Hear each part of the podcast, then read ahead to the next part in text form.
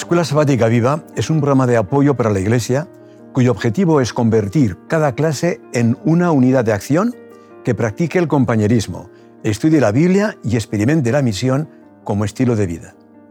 En la primera parte de compañerismo, dedica en tu clase 10 minutos a interesarte y conocer más a tus hermanos y hermanas, creando una red donde todos estéis cuidados y atendidos.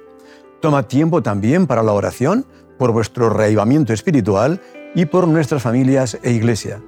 Acompáñanos ahora en la segunda parte, en el estudio de la Biblia y la lección de la escuela sabática.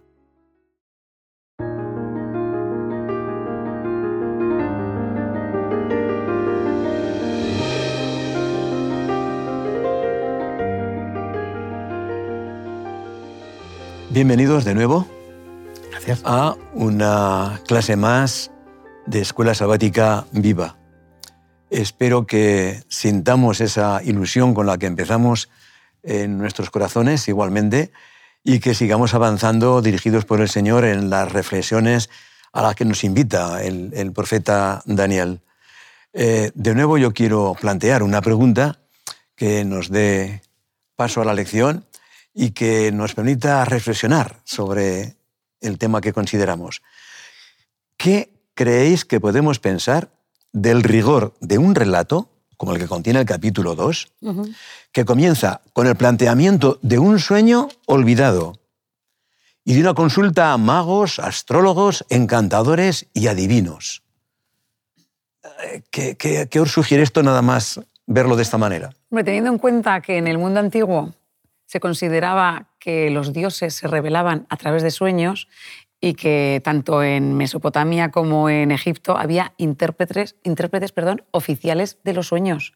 ¿no? Entonces creo que Dios elige una forma muy acertada para, para dirigirse a Nabucodonosor. Sabe cómo llamar la atención de Nabucodonosor para que se implique en el relato, para que se implique en la historia e intente buscar una respuesta a lo que va a pasar mediante la gente que colabora con él en este aspecto en su corte, ¿no? que son los, los astrólogos, magos, encantadores y adivinos. ¿no?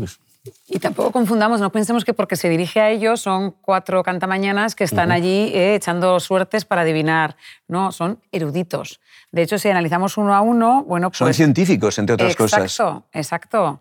Eh, eh, hay algunos tienen que estudiar, son de ciencias exactas, eh, de matemáticas. Astrónomos. Astrónomos, tienen un conocimiento muy, muy elevado de la ciencia. Son gente muy, muy, muy formada y muy preparada. Uh -huh. No estamos hablando de... Lo que pasa que en el mundo antiguo es verdad que las prácticas de adivinación se hacían en todas partes, pero en Babilonia estaban asignadas para los para especialistas, para los eruditos. Para una clase especial. Sí, en este el, caso... el, el, problema si lo vemos desde el punto de vista actual y buscamos eh, un, una explicación a, a, a, la historia de Daniel y el sueño, como si fuera hoy que Nabucodonosor ha ido sí, a una no, no, la vamos a encontrar. No, no va a ser así, sino que estamos hablando de algo muy serio. Él, él tiene una, mantiene, de hecho, a todos esos... Eh, los ha formado, los mantiene en la corte y les paga para que trabajen en ello, o sea, para que le ayuden a, a saber qué perspectiva tiene su reino sí, sí. y hacia dónde van. Así que Dios es muy inteligente a la hora de eh, llamar la atención, como hemos dicho antes, de Nabucodonosor. Pero todavía se escriben libros sobre la interpretación de los sueños. ¿eh? Cierto. Bien, en este caso, el rey tuvo un sueño que le llamó la atención, poderosamente, pero lo olvidó. Uh -huh. Y naturalmente él, que quiere saber qué es lo que ha soñado, recurre a la gente que le puede dar la explicación y los llama. Vinieron, se presentaron delante del rey y el rey les dijo, he tenido un sueño y mi espíritu se ha turbado por saber el sueño. Entonces los caldeos, claro, responden de la manera acostumbrada. ¿eh? Rey para siempre vive. Di el sueño a sus siervos y te mostraremos la interpretación. Y ahora, ¿cuál es la respuesta del rey? El asunto lo olvidé, dice el versículo 5. Es muy, muy curioso, bien. ¿verdad? Que diga, eh, recuerdo que he tenido un sueño. Que le inquiete tanto, que le inquiete tanto y no sabe lo que y es. no recuerde lo que es. Eso, Eso. De, además, ellos saben que en, en, su cultura los sueños de este tipo, los sueños que, que has tenido repetidos, porque me imagino, en mi, en mi versión dice, tanto en el versículo 1 como en el versículo 2 habla de he tenido sueños, no dice un sueño, sueño, he tenido sueños. Dice en plural. Entonces, para mí que algunos autores también dicen que es que tuvo el mismo sueño repetido de tal forma que él se queda con la sensación y que cuando se despierta sabe que es algo importante, no es algo sí, sí, sí. no es un sueño pasajero, no es un sueño normal, sino que haya habido un mensaje sabe que es algo re relevante. y que es algo relevante para, para su reino, ¿no? Así que él, él va a buscar enseguida una respuesta a, ese, a esa inquietud que le ha quedado, porque además generalmente los sueños solían traer avisos de algo, de catástrofes o de algo que podía ser malo para el reino. Simplemente no hay un aviso de los dioses sobre algo que les podía pasar malo y entonces avisaban al responsable que era el rey. Y esa relación especial que en las monarquías antiguas se, vivía entre, entre el rey y sus dioses. ¿no? Entonces, de repente, claro, Nabucodonosor se asusta. ¿Qué, ¿Qué pasa y por qué no puedo recordarlo? Porque me gustaría saber para que ellos me lo pudieran interpretar y actuar en consecuencia en mi reinado para que no pase lo malo que debería pasar. Así que es, es, es curioso cómo reacciona después cuando ve que las personas que están a su alrededor no pueden explicarle el sueño que él ha tenido porque no, ni él mismo es capaz de explicar el, sueño. Así que se enfada y se demuestra una cosa. Pero tiene, tiene motivos para enfadarse. Tiene toda la razón. Vosotros sois especialistas, tendríais que ayudarme. O sea, si realmente valéis, que lo demostréis ahora, que es cuando me toca, cuando hace falta, ¿no? Es que hay os pago mucha pasta, perdón la expresión popular. Os pago mucha pasta para que vengáis a engañarme un ahora. auténtico forcejeo argumental. Claro. El rey insiste en que quiere saber dos cosas. El sueño y la interpretación. Y ellos insisten en que el rey les diga el sueño para que ellos le den la interpretación. Y claro, esto es una vez, una segunda vez y una tercera vez. Al final ya, ¿qué hacen? Se rinden. No hay hombre sobre la tierra que pueda declarar el asunto del rey. Además de esto, ningún rey, príncipe ni señor preguntó cosa semejante a ningún mago, ni astrólogo, ni caldeo. Porque el asunto que el rey demanda es difícil y no hay quien lo pueda declarar al rey, salvo los dioses cuya morada no es con la carne. Y ahora es cuando el rey reacciona con ira. ¿Os parece justo la reacción del rey? Sobre todo porque él detecta una, una dilación una especie de... Ellos intentan como cuando te preguntan algo y no sabes, lo que, no, sabes la respuesta, y es como... Hay un montón que lo dice, queréis ganar tiempo. Queréis ganar tiempo, me estáis, tomando, el pelo. Se le juntan las dos cosas. Yo creo que la frustración de no poder, no poder saber eh, y recibir la ayuda que necesita y sentirse además que se están burlando de él. Se le juntan los dos factores, ¿no? Y luego otra cosa, ellos han estado acostumbrados a que el rey diga el sueño y ellos han dado la explicación que les ha parecido más pertinente. Pero en este caso se ve claramente desde el principio la actuación divina. Dios da el sueño, le deja evidencias de haberlo tenido, pero le retira el contenido. Y ahora están obligados a decir a ellos que el rey quiere saber qué ha soñado. Para que yo tenga garantías de que realmente sois lo que decir ser o sabéis lo que decir saber, por favor, decime qué he soñado. Y aquí es donde ellos ya se arrugan, aquí ellos ya no pueden seguir adelante. Así que se publicó el edicto de que fueran condenados a muerte y buscaron a Daniel y a sus compañeros para matarlos. ¿Y por qué ocurre esto? Porque a ellos también les afectaba. Y aquí se ve, se ve, queda evidente el carácter de Daniel. Es un hombre valiente, que aquí tendría unos 17 años. O 18. 18, sí, pero está. Era joven.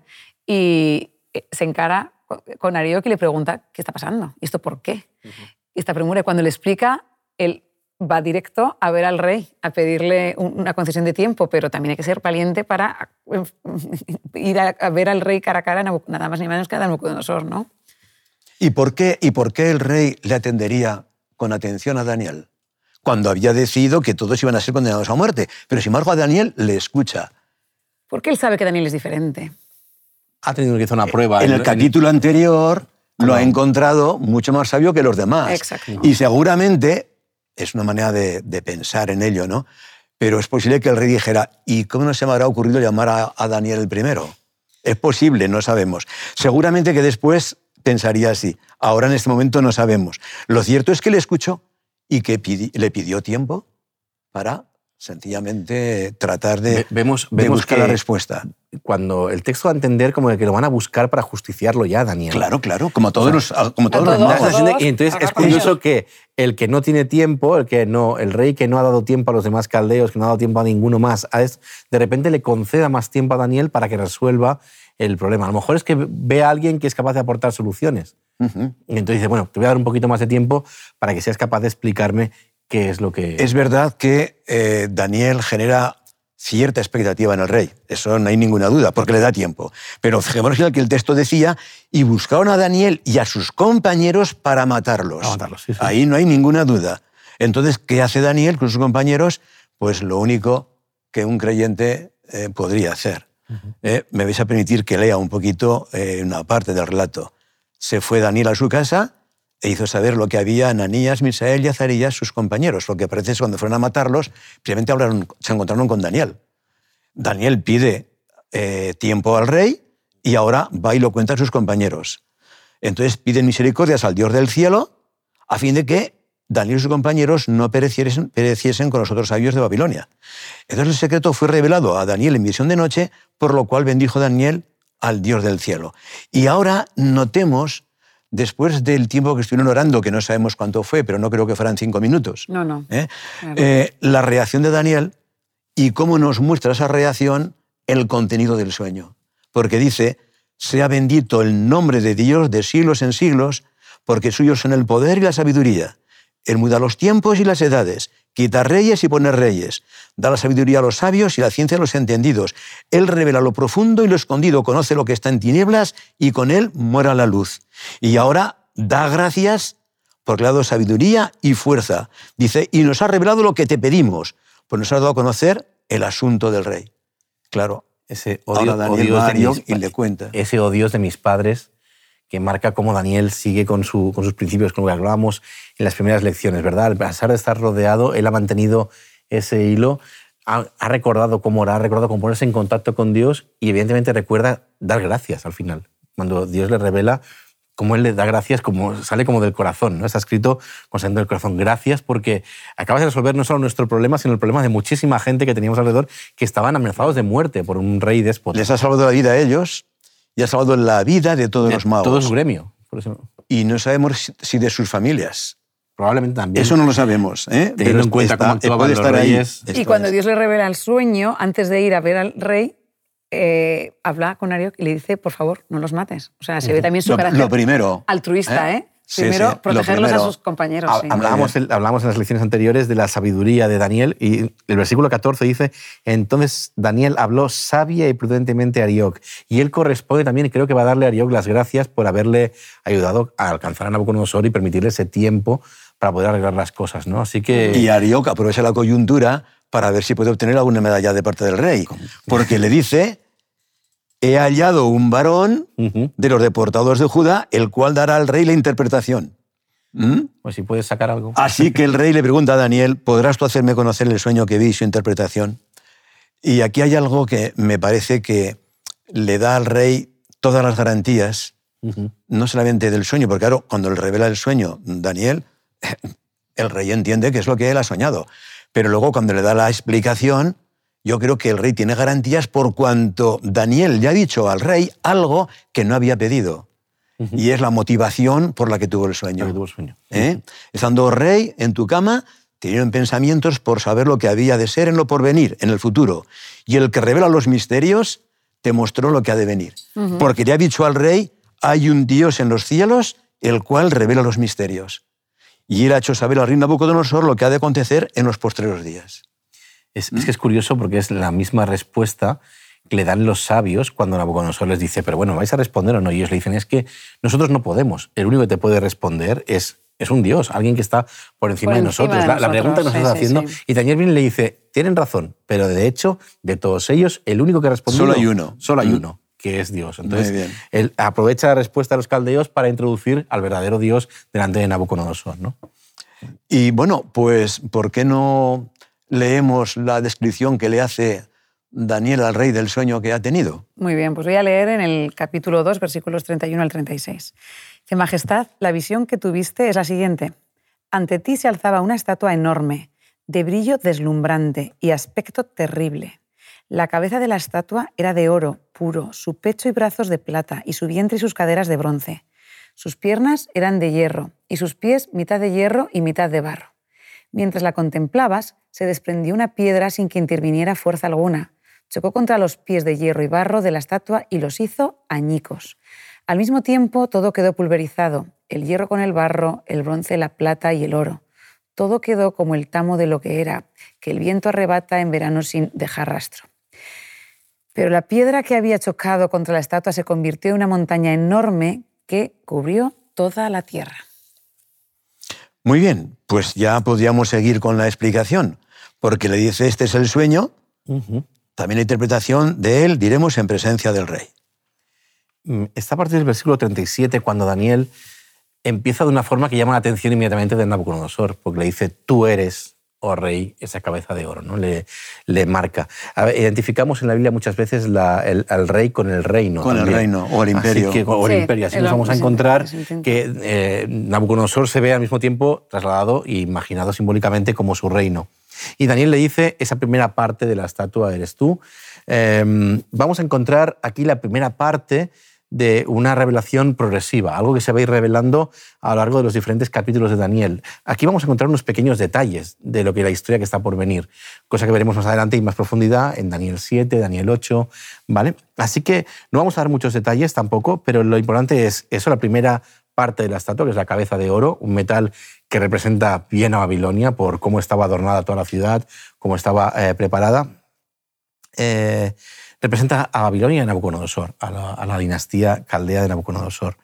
Así que hasta ahí bien, a Nabucodonosor le parece bien ahí. El problema es cuando empieza Daniel a explicar el resto de los metales que se va a encontrar en esa estatua, porque la estatua no está formada de oro, como hemos bien dicho, sino que el siguiente paso era el pecho, que forma parte de plata. ¿vale? Nosotros tenemos la ventaja de verlo desde un, futuro, podemos echar la vista atrás y equilibrarlo. Vamos a ver pequeños matices. El segundo lo correspondemos con Medo-Persia, el reino de los medos y de los persas, que es el imperio que vendría después. es interesante, con tu permiso, es interesante que cuando nosotros pensamos en el imperio babilónico representado por el oro, mm. eh, pues vemos que hay profetas como Isaías que hablan de Babilonia como una nación codiciosa de oro. O como Jeremías, que le llama copa de oro y los historiadores que hablan de la abundancia de oro, eh, que, había en Babilonia, altares, dioses, vestidos de sacerdotes, etc. No vemos en ningún momento que Nabucodonosor le extrañe esa representación, porque él se ve representado con el oro. Evidentemente lo utilizo abundantemente en todas las obras públicas que, he construido aquí en la ciudad y en todos los adornos de los templos y tal. Y la plata de representar una situación más humilde claro, o menos de rica. Es un, es un metal menos, menos lujoso, menos valioso. Menos lujoso porque ellos también tuvieron fuerza ahí al mismo tiempo. De, diferencia. de hecho, el imperio de Persia, lo hablaremos, será más grande, pero eh, la potencia, la característica, la brillantez de ese imperio, y siempre lo explico así, es menos que el de Babilonia, a nivel intelectual, a nivel de todo. ¿no? Entonces, vamos a encontrar además que era el sistema tributario medo-persa se basaba en la plata. El oro queda apartado solo para las regiones más exteriores del imperio que pagan en oro, pero todo el mundo, el resto del imperio, paga, en, plata. Luego eh, hablaremos del tercer imperio, que parecerá un tercer imperio basado en el bronce. Ah, identificamos ese imperio con Grecia, el poder que vendrá de, Macedonia, y este, este imperio se basaba sobre todo en imágenes que vemos en historiadores de la antigüedad que hablan de, de las armas de bronce, las armaduras de bronce, todo el, la panoplia militar que llevaban era de, ese metal. Era la edad del, bronce casi. Entonces era, era curioso cómo eh, enseguida el imperio se, se, se pudo adivinar cuál era por esa identificación. Y después viene, viene Roma. Conocemos que viene Roma como el hierro. Primero también porque un carácter de hierro. Pero refleja, el hierro va a reflejar mucho más. Veremos en, en, las siguientes profecías, vamos a reflejar que el hierro no solo se refiere a las armas, no solo es una imagen simbólica, sino que va a representar muchísimas más cosas de ese imperio a la hora de eh, representarlo. Así que va a ser muy, muy gráfico el hierro a la hora de representar a Roma. Y por último queda la, parte de la estatua final, que es los pies y el, que están en parte en hierro y en parte en barro cocido. Mantiene algo del espíritu del anterior imperio, pero está mezclado con algo que no tiene ni el mismo valor ni la misma dureza que Abroca, de hecho, fragilidad. ¿no? Esa es la. que es un imperio que estará desunido. Daniel, cuando lo explica, lo explica como no, no va a ser lo mismo, va a ser algo dividido. dividido no, va, a conseguir unirse nunca. Que intentaría unirse de diferentes formas, pero que no se conseguiría. Hay aquí una característica que convendría subrayar, y es que cuando contemplamos la, la estatua, ese coloso de pies de barro, eh, la vemos como de una gran inestabilidad. Eh, el oro es el metal que más pesa de los cuatro y es el más rico. O sea que va en sentido, digamos, de decadencia del oro al hierro y el arcilla, pero además el peso también disminuye. Pesa menos el, la solidez, el bronce que el oro, perdón, la plata que el oro. Pesa menos el bronce que la plata. Pesa menos el hierro que el bronce y la arcilla ya, ya, casi se confunde con el peso del agua. Lo cual quiere decir que se presenta esa imagen como orgullosa representando los reinos de este mundo, pero sin ninguna estabilidad que garantice su permanencia. Esto es interesante. Una estabilidad que queda rota por esa piedra que de repente cae Esto y es. desmenuza todo. El mensaje es, es brutal para Nabucodonosor, porque recordemos que la, toda la intención del sueño está hecha en el plan de qué pasará con mi reino, ¿eh? ¿Con qué pasará con mi dinastía, qué pasará en el futuro. Y todo, todo dirigente sueña que su eh, dinastía va a durar para siempre. De repente Daniel le dice, no, no, perdona, tú, tú vas a durar poco, porque te van a sustituir enseguida, pero en cambio lo que tú deseas, otro reino que durará para siempre lo va a cumplir. ¿no? Y yo creo que es algo que a Nabucodonosor le deja afectado. El hecho de que la, piedra, que ocupa además mucha parte del sueño, mucha más de lo que ocupa cualquiera de los otros imperios, va a marcar para la mente de Nabucodonosor y va a afectar a eventos posteriores. La piedra, que como en otras partes del Antiguo y del Nuevo Testamento, representará a Cristo, A Cristo. La segunda venida. Sí. y que representa a Cristo en la segunda venida al final del tiempo, no como algunas han explicado en su encarnación o nacimiento, eh, tratando de dar otras explicaciones de- de- o interpretaciones del sueño. Pero nosotros entendemos que la piedra viene al final de los tiempos porque es que desmenuza Desmenuza todo lo que hay. todo, toda la imagen. Por lo tanto, Pulveriza. esto es, y se hace un monte que llena toda la tierra. La, la- la imagen de que ocupe la tierra, no dejando lugar a ningún otro imperio y para siempre, es algo que rechaza cualquier otra interpretación que no sea la de que este evento ocurre al final de los tiempos. Efectivamente. Porque no, no tiene, no tiene sentido, si no, otros metales convivirían. De hecho, los otros cuatro metales, más o menos, entre comillas, conviven en la misma estatua, pero la piedra no. La piedra los descarta y se queda ella ocupando todo el lugar. Y, y a nivel que es el quinto imperio universal, el reino eterno de Cristo reino por la La eternidad. sí. Y a nivel lingüístico también podemos, eh, que es interesante ¿eh? tener en cuenta que cuando empiezan a hablar el versículo 4, ¿eh? cuando dice, eh, los astrólogos respondieron al rey en arameo, ahí cambia, cambia la lengua, Daniel, cambia del, del hebreo al arameo. Y eh, pues continúa Sí. en arameo hasta el Cuando capítulo dice que 7, hablaron en versículo- lengua aramea, entonces ya Daniel empieza en Hasta el arameo. versículo 28. ¿Y por qué haría esto Daniel? Pues primeramente eran bilingües, eran bilingües, o sea, no tenían problema, pero es curioso que coincide, ¿eh? que la parte aramea es justo la parte que va destinada a los gentiles, digamos. A todo el mundo. A todo el mundo.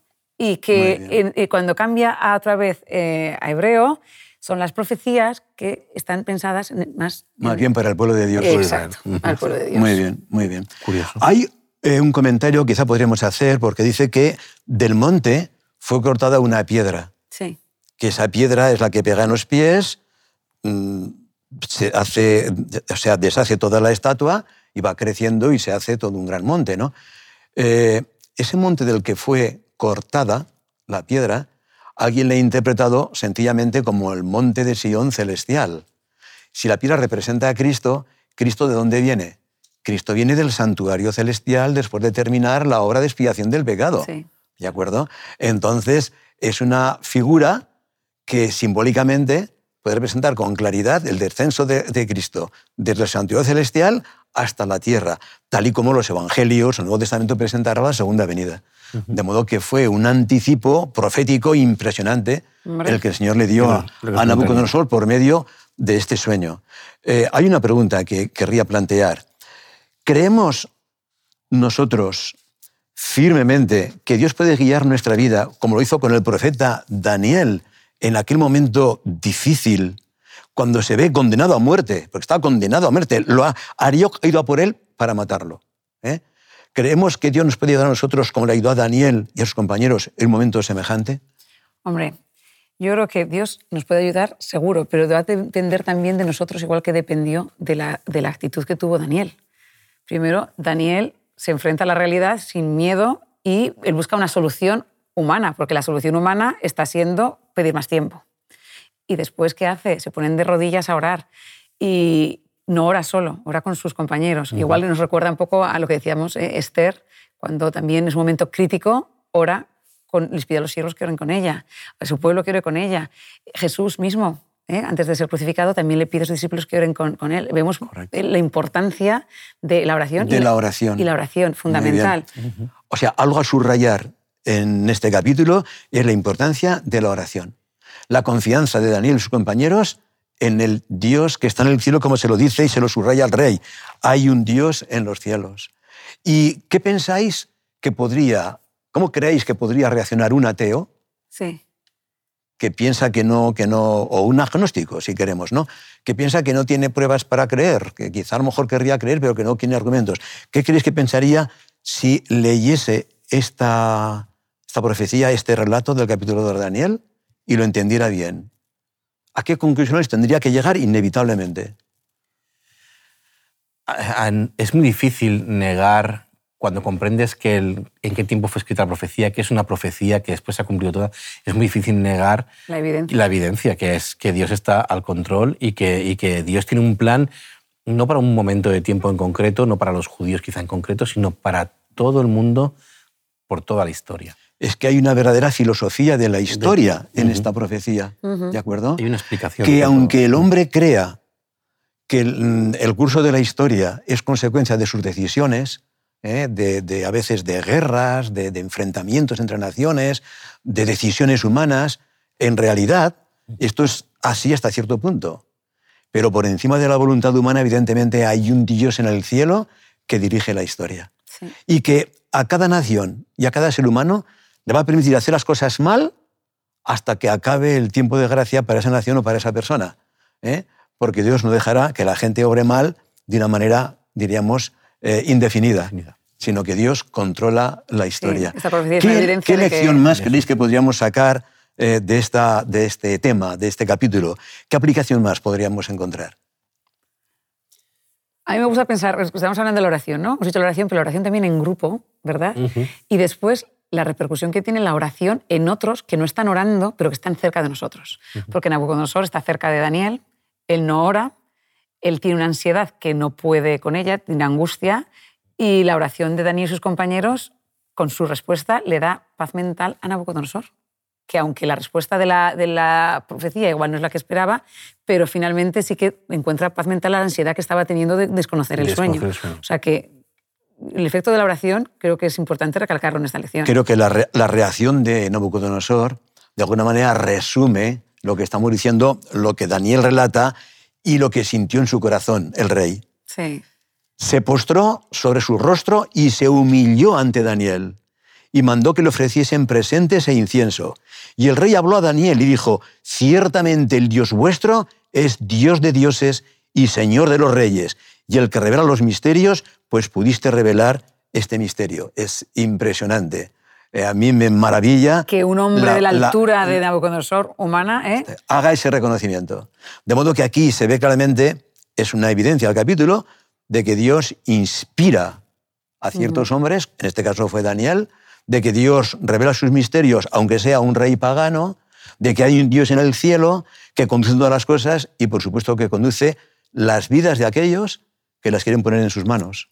Y también hay que recalcar la humildad de Daniel porque creo que era un buen momento para cualquier ser humano para ponerse una medalla y ganar puntos. Lo, hizo, lo hizo Y además que, es que inevitablemente el ego crece, crece cuando te sientes así, que has hecho, aunque es todo mérito de Dios, pero es muy humano sentirnos importantes. Y él empieza la revelación diciéndole, no, ¿eh? No hay ningún hombre que pueda saber esto, solo Dios, es el que, el que, puede descifrarlo. ¿no? Entonces creo que también es otra cosa a, tener en cuenta. ¿Ves? El contraste entre Río que se pone la medallita y Daniel que dice, no, no, no, no. Es, es Dios el que ha sido yo, yo, soy mero instrumento. ¿no? Creo que tenías un pensamiento de Pascal ¿no? para poner broche al tema. A ver, un pensamiento de Pascal, te lo leo. No hay sino dos clases de gentes a quienes se puede juzgar razonables aquellos que sirven con todo su corazón a Dios porque le conocen y aquellos que le buscan con todo su corazón porque no le conocen. Muy bien. En todo caso, ¿eh? lo razonable es buscar a Dios. No importa la situación, Dios está siempre ahí porque hay un Dios en los cielos. En los cielos. Pues muchas gracias una vez más ¿eh? por vuestra colaboración y que podamos seguir analizando y reflexionando sobre los diferentes capítulos de Daniel. Hasta la semana que viene. Hasta la semana que viene.